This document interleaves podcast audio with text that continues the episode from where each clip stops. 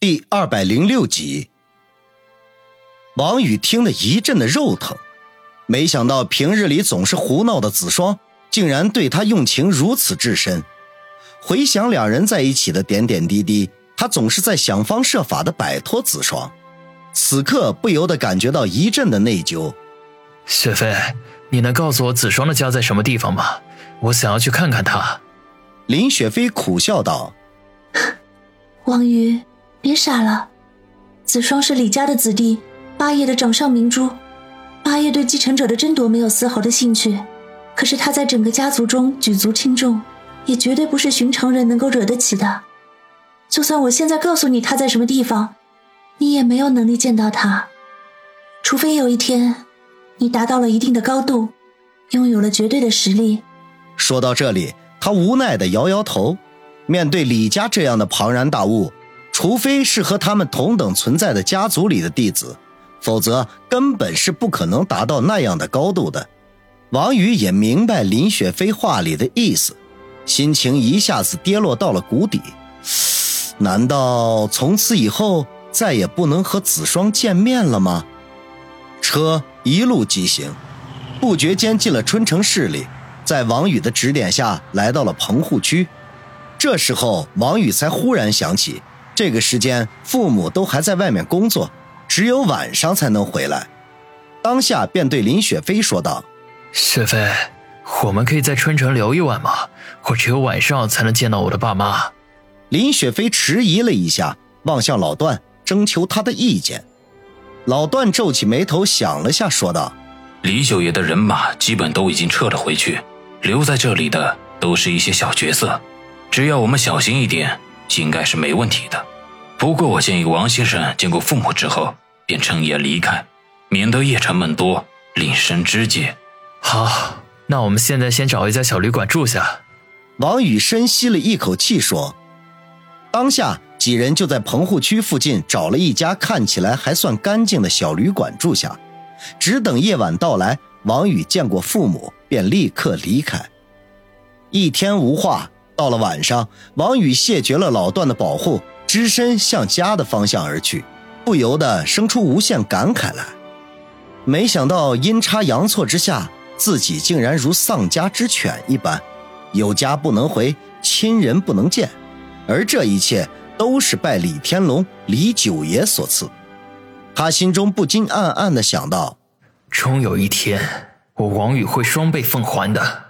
回到家里，父亲王大海正在看电视。母亲陈兰芳织着毛衣，两人见王宇忽然回来，都是一愣。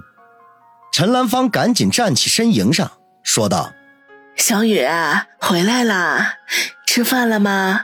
妈去给你做点儿。”王宇鼻子有些发酸，强忍着说：“妈，不用忙活了，我在外面吃了。”陈兰芳愣了一下，叹口气说道：“哎，小雨啊。”你这次出门时间太长了，打你电话也打不通，我和你爸都担心死了。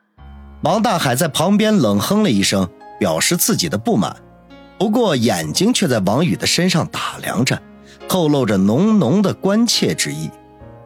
王宇心中感动，坐过去拉着陈兰芳坐在沙发上，说道：“爸妈，对不起，让你们跟着操心了。”我最近实在是太忙了，也一直没来得及和你二老说。我和思思开了一家公司，才刚刚起步。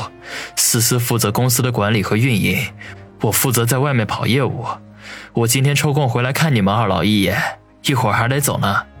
啊，你和思思开公司了？哎呦，怪不得呢！头几天呀，他来看我们，我留他在家吃饭，他就说公司的事情太多，忙不过来，没时间在家吃饭。我还以为他是给人打工呢，原来是……陈兰芳喋喋不休地说着。王大海不等老伴儿的话说完，便毫不客气地打断，问道：“小雨，你还要走？”王宇点点头。啊，飞机票都买好了，这次去深圳可能还要十天八天的才能回来。王大海嗯了一声，没有说话。陈兰芳却忍不住问道：“小雨，你们做的是什么生意啊？都把人忙成这样了。就是一个贸易上的，一两句话也说不清楚。王宇含糊的说道。为了不让父母担心，他只能撒谎了。忙点也好，总比游手好闲的强。说什么话呢？你这个老东西，怎么就不知道心疼孩子呢？陈兰芳一听不高兴了，立刻怒道。王宇见状，微微一笑，挠挠头说道：“ 爸妈，我进去换身衣服，一会儿还有事情要跟你们商量。”说完，也不等他们答应，便溜进了房中，关上门，隐约能听见陈兰芳正在数落王大海，内容无外乎是怎么不关心儿子之类的。王宇摇头暗笑，心中却是暖暖的，这就是家的感觉。他将身上的衣服里里外外全部换掉，又将子双的那块江诗丹顿、哈雷雄鹰火鸡。以及那一盒价值不菲的外烟都妥善的收好，然后又翻出自己的银行卡，里面都是孙威和宋胖子孝敬的钱，凑在一起也有三十几万了。他打算交给父母，让他们找时间去物色一个环境不错、交通便利的小区。现在是时候搬离棚户区了。准备好之后，从房间里出来，把银行卡交给父母，说明自己的心意。老两口先是推却了一番，说是给他留着娶媳妇儿。王宇只得告诉他们，自己现在一年有可能会赚几百万，还差娶媳妇儿的钱。老两口听了之后，欢天喜地，才将银行卡收了。王宇看看时间差不多了，就和父母告辞。老两口自然又是一番的千叮咛万嘱咐，让他出门在外一定要注意身体，不要太过操劳。王宇微笑的点头，手插裤兜，慢腾腾的向棚户区外走去。不知不觉走到了与子双出狱的那个路口，王宇忽然发现那里居然站着一个穿着黑色风衣的人，头顶居然还戴着一顶黑色的礼帽。因为是在夜间，根本看不清楚对方的年纪和容貌，有种直觉，这个黑衣怪人正向他这边望来。他的心头顿时一紧。全身的神经都紧绷了起来，心中暗忖：难道是李九的人？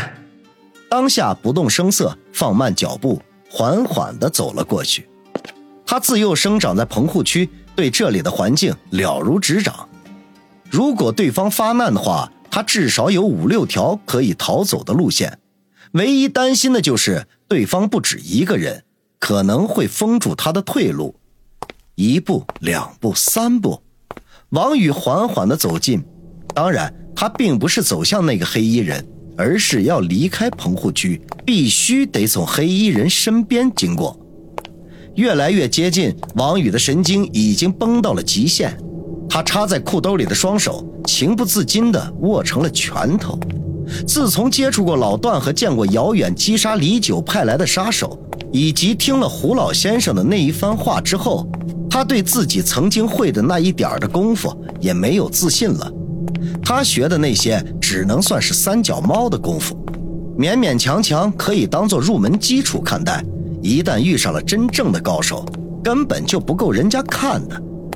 如果那个黑衣人是李九的手下，他必须打起十二分精神来应付。一旦察觉对方是姚远或者老段那种级别的高手，他也只能脚底抹油，溜之大吉了。在距离黑衣人三四米的时候，对方的风衣忽然被一阵清风吹得动了起来。王宇紧绷的神经立刻受到了刺激，他的身形一弓一弹，便向着黑衣人冲了过去。他的目的不是打到对方，而是试探其实力，先摸清楚底细，再决定去留。三四米的距离，说远不远，说近却也不近。就在王宇即将扑倒的瞬间，黑衣人的左侧忽然窜出一个人影来，飞起一脚直踢王宇的胸口。